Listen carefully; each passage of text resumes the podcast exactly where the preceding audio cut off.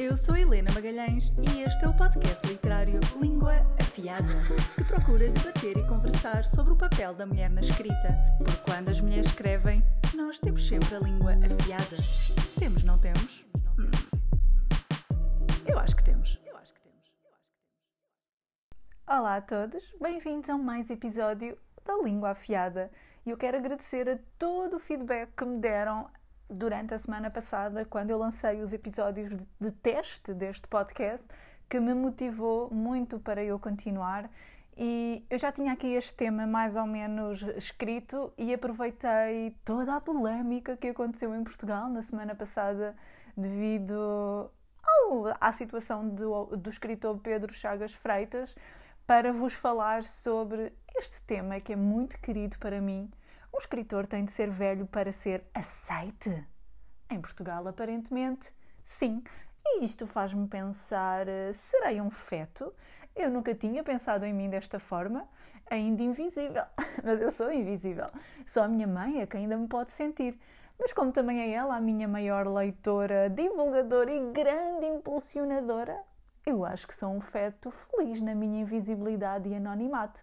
É confortável, não é? Está quentinho aqui, posso dizer o que eu quiser, não tenho de ser politicamente correta nem simpática para agradar a todos, porque sou um feto. Num artigo de 2018, a revista Visão chamava a nova geração de escritores portugueses como aqueles nascidos após o 25 de Abril. Ou seja, para a Visão, a nova geração de escritores tem hoje entre 40 e 50 anos. Antes, somos fetos. em 2019, o Jornal de Notícias escrevia: Onde estão os novos ficcionistas portugueses? Estamos aqui, estamos aqui. Hum, ninguém nos vê. O jornalista começa por dizer: os escritores com menos de 35 anos são cada vez mais uma raridade e, como tal, o Prémio Literário da Associação Portuguesa de Escritores para Autores Revelação não é dado há mais de uma década. Isto é chocante. O jornalista afirma que, após 2015, o panorama tem sido desolador. Depois de Bruno Vieira do Amaral e Afonso Reis Cabral, mais nenhum autor se considera digno desse nome em Portugal. Chamam-nos a geração do ecrã, culpam os nossos pais iletrados que não gostam de literatura e por isso não nos passaram esse gosto. Francisco José Viegas, editor da Quetzal, disse nessa entrevista que o problema é haver menos leitores. Certo! Boa, boa, boa! É mesmo isto? que novidade! E a sua solução passa por haver incentivo à leitura de qualidade nas escolas, contacto com os clássicos, com a qualidade literária e com os grandes autores. Ou, e aqui eu vou citar mesmo o que Francisco José Viegas disse: Daqui a 10 anos estamos todos a publicar merda para gente de merda. Isto é muita agressividade, Francisco. Eu diria que o Francisco José Viegas tem de ler um pouco mais de todas as balelas sentimentais de autoajuda que na pergunta anterior o Francisco José Viegas criticou. Se calhar ia controlar um pouco toda esta agressividade. Mas a verdade é que isto já é uma parte do problema que Francisco José Viegas parece não compreender os jovens já têm de levar com os clássicos nas escolas, num programa curricular profundamente antiquado e desenquadrado da realidade de hoje. A solução que Francisco José Viegas parece achar ser certa é, na verdade, um dos grandes problemas que vivemos atualmente, com programas curriculares, inclusivamente já no setor universitário, extremamente desatualizados e que afastam ainda mais a geração de hoje da literatura porque não lhes é apresentado um equilíbrio. Já para não falar nos programas altamente misóginos, mas isto é outro tema. Há uns tempos, alguns estudantes da Universidade de Letras mostraram-me, e eu até acho que partilhei isto no, no Instagram, mostraram-me alguns dos seus planos curriculares na universidade, onde tinham cadeiras dedicadas ao estudo de Essa de Queiroz e de Fernando Pessoa. E é verdade que a Faculdade de Letras é uma faculdade extremamente clássica, mas eu diria que pessoas que irão trabalhar com livros no futuro deveriam estar a aprender nas universidades mais sobre a literatura contemporânea e menos sobre o legado de essa outra pessoa, mas. Ah, Quem sou eu, não é? Tal como o Francisco José Viegas, também Maria do Rosário Pedreira, editora da Leia, está mais para lá do que para cá. Ao Observador, a editora disse estar chocada por, na Feira do Livro, ter visto uma fila enorme para a ação de autógrafos de uma miúda de 20 anos. As pessoas abraçavam-na, diziam que o livro era lindo. E Maria do Rosário Pedreira, na Feira do Livro, abriu uma página. Eu já me estou a rir. Abriu uma página do livro desta jovem e viu uma ilustração. Passo a citar o que, o que ela disse na entrevista de um sexo masculino estilizado. Mas o que é estilizado? Era um pênis fashion? Careca? Eu diria que nós gostamos deles carecas.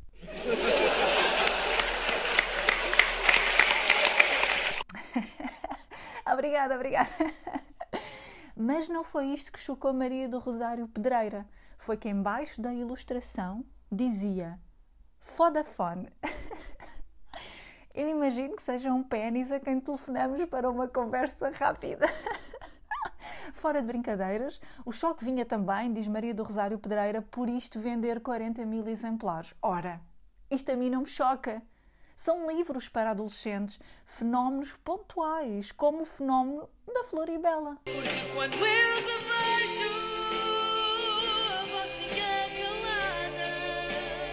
Ai, que saudades da Floribela!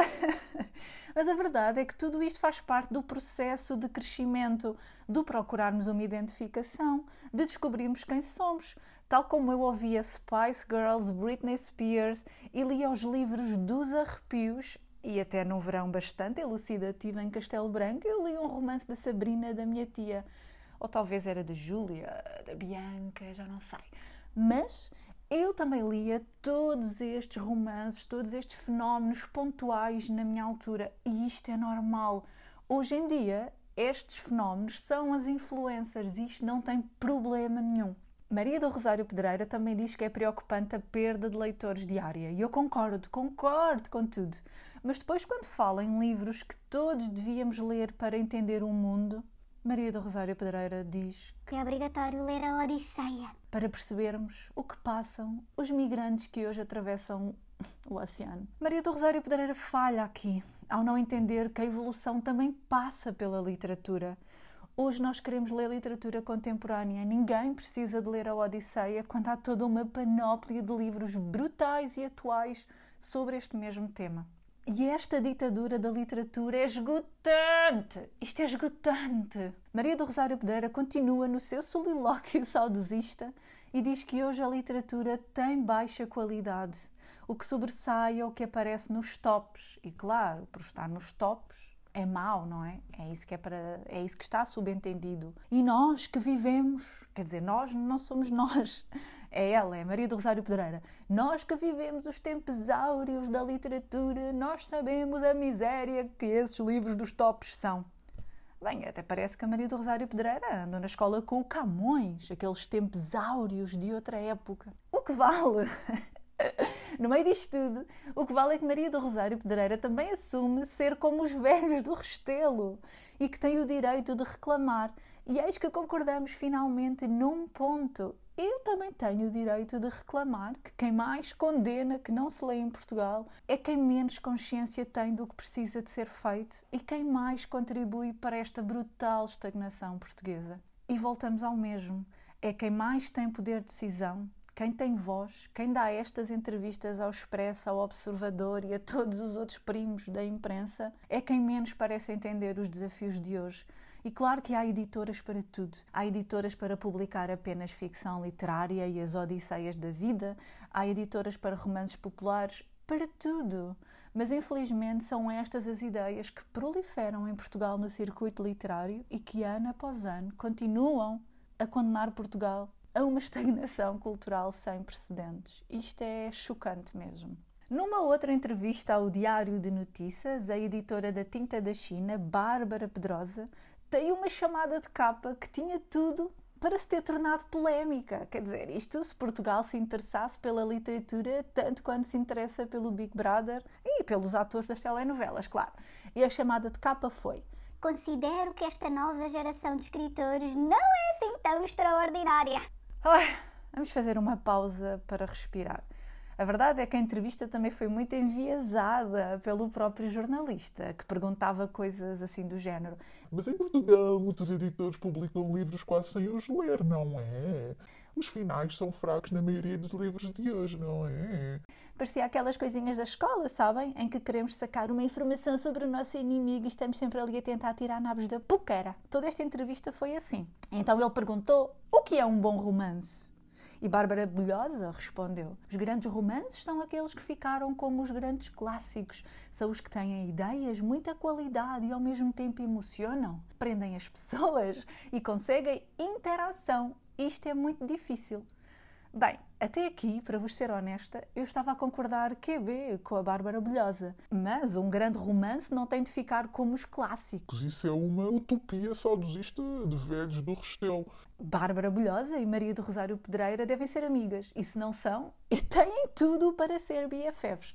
Um grande romance tem sim, e Bárbara disse muito bem, de ter ideias, qualidade, emocionar, prender as pessoas e criar interação. E com estas cinco coisas eu consigo já apontar dezenas e dezenas de livros contemporâneos. Mas a verdade é que quando chegamos aos portugueses, e eu aqui concordo com a Bárbara Bilhosa, é muito difícil conjugar todos estes fatores. Os livros deveriam ser mais trabalhados antes de serem publicados e em Portugal pecamos pela pressa. A verdade é que eu tenho tido esta conversa recorrentemente com as editoras uh, que publicam autores portugueses e novos autores até, com livros mesmo ainda bastante imaturos e que tinham de ser, tinham de ter sido muito mais trabalhados.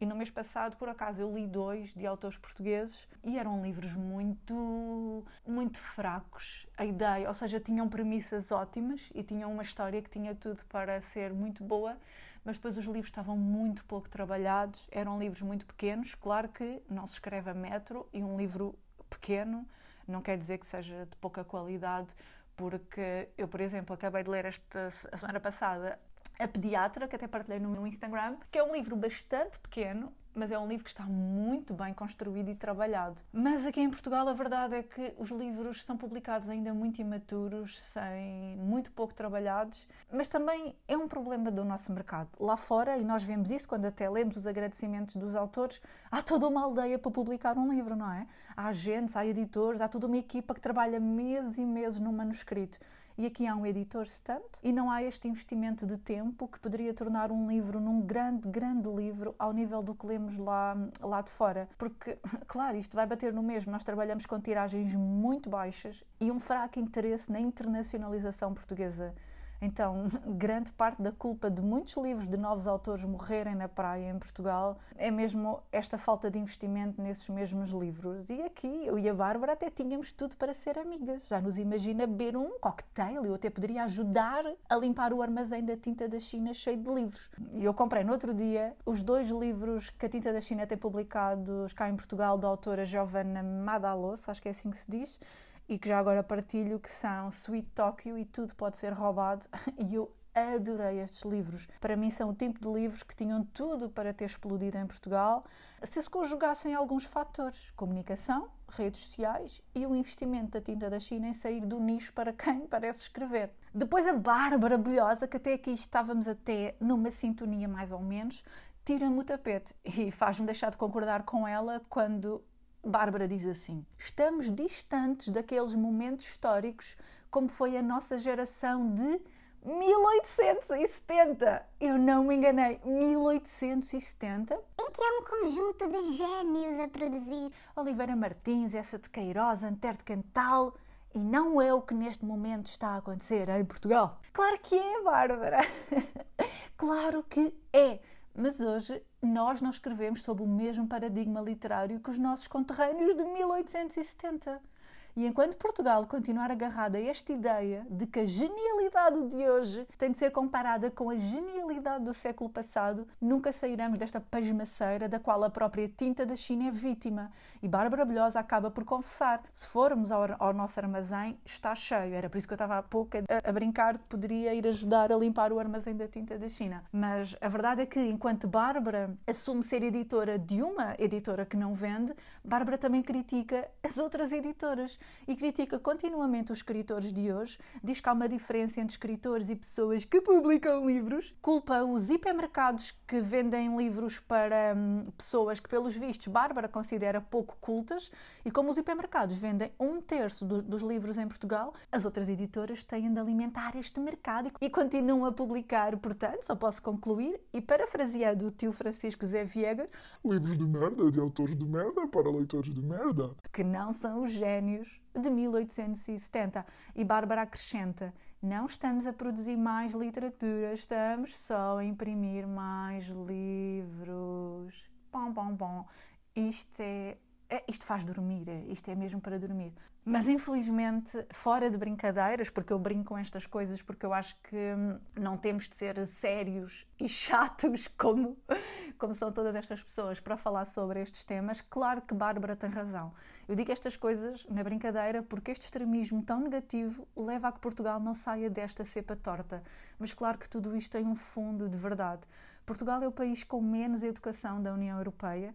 Apenas 52% da população portuguesa neste momento concluiu o ensino secundário e estamos cerca de 26 pontos percentuais abaixo da média europeia. Isto é grave, pessoal, isto é muito grave e espelha problemas muito maiores e profundos. Continuamos a ter um PIB mais baixo do que a média europeia e elevados níveis de pobreza, exclusão social e abandono escolar. Por isso, o que Bárbara Bilhosa não reflete é que se publicarmos só o tipo de literatura que Bárbara Bilhosa considera relevante, ou seja, equiparadas aos nossos génios de 1870, vamos estar a afunilar ainda mais as desigualdades sociais, porque a cultura tem de ser acessível a todos. E se a cultura fosse acessível a todos e a imprensa portuguesa tivesse uma postura como tem a imprensa internacional, onde se verifica um entusiasmo brutal pelos novos escritores e pelas novas vozes, a delegação portuguesa no Parlamento Europeu não acharia que Pedro Chagas Freitas, com mais de uma dezena de livros publicados, o primeiro,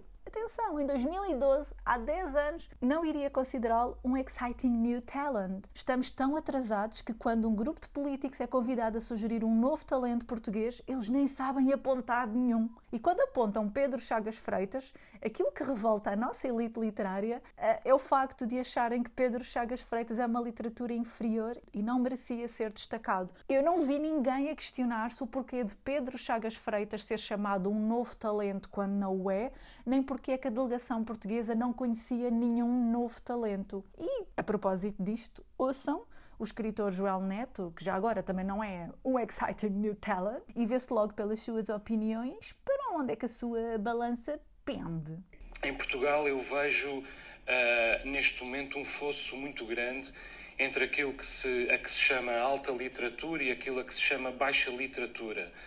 Ah, e esse fosso foi-se acentuando, porventura, em resultado da falta, de, da falta de leitores, da escassez de leitores, mas essa dicotomia foi-se acentuando e a um ponto em que deixou de existir, por exemplo, uma, uma literatura popular de qualidade e em que qualquer tentativa de encontrar uma literatura popular de qualidade choca com o facto de ela ser demasiado rasteira para alguns ou demasiado elevada para outros.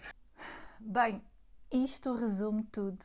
Só mesmo em Portugal é que em 2022 ainda discutimos a alta literatura e o problema das massas lerem baixa literatura, enquanto lá fora a literatura já está altamente democratizada e já se percebeu que escrever ficção hoje equivale a escrever entretenimento, não é?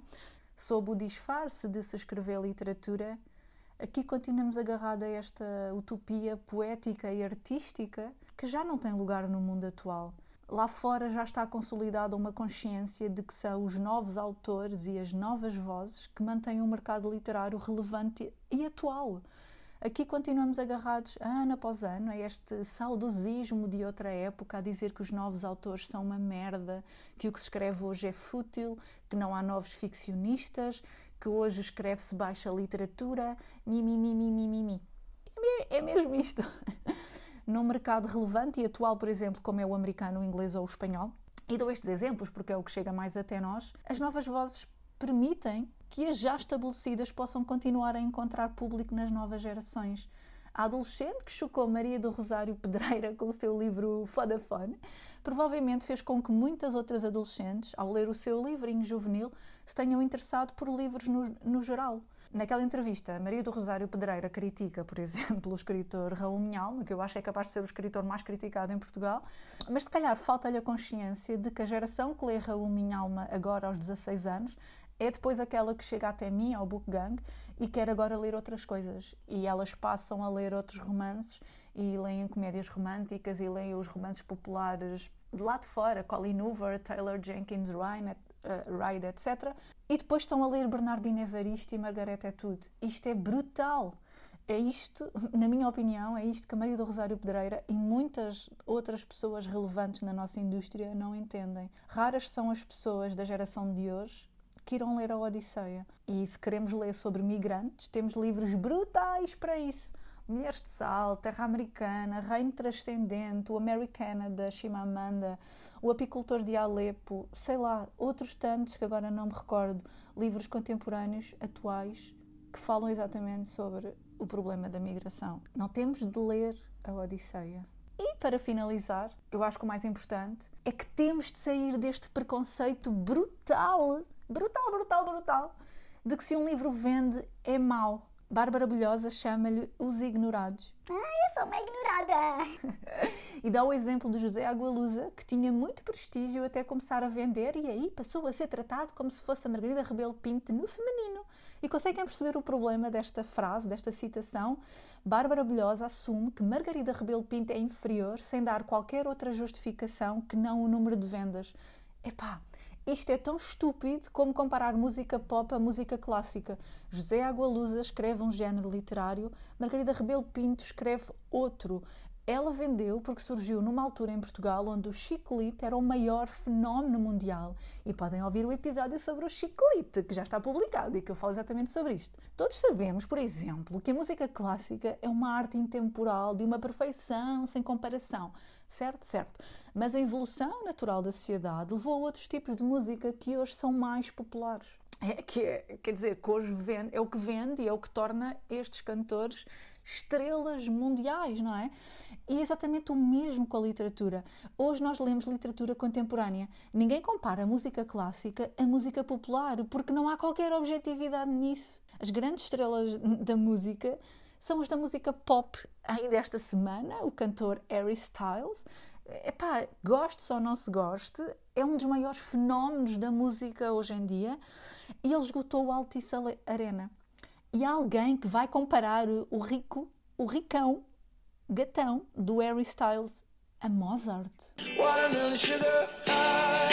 Claro que não! Ninguém vai comparar Harry Styles a Mozart.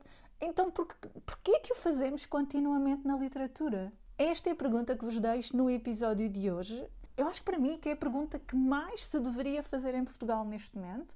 E para finalizar, deixo-vos com o nosso tio Francisco José Viegas a dizer que isto de ler livros para entretenimento é errado. Porque a leitura é uma arte que requer treino. Ouçam aqui o tio. A leitura é uma coisa que exige treino. E dá trabalho, trabalho, e dá trabalho. Não é? Trabalho, treino, porque o prazer, a obtenção de prazer requer um certo treino, se requer alguma orientação, inven invenção, imaginação, tudo isso. E há um lado gradativo. Mas, quer dizer, não, não podes lê ter imaginação, não podes ter todas as coisas bonitas que nós mencionamos quando falamos de leitura, não é? Uh, vamos fazer um soneto à leitura. Bom, mas isso é lindíssimo. Agora, uh, os problemas práticos são, são outros e precisam de ataque. E Eu acho que o Francisco José Viegas se perdeu ali no meio. no meio da sua ideia. Uh, começou a falar de um soneto à leitura, mas esta visão de que a leitura para ser boa tem de ser difícil é arcaica. É preciso treino para, para a leitura. Mas qual treino? A leitura é um prazer. A leitura é entretenimento. Esta visão de que a leitura para ser boa tem de ser difícil é, é quer dizer, é arcaica. Isto não faz sentido nenhum.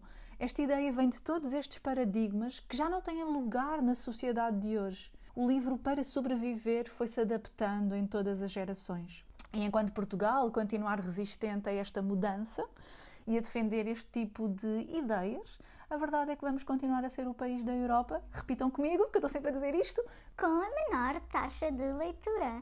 E por hoje é tudo. A vossa amiga Feto vai recolher-se ao seu útero. Beijinhos, até à próxima!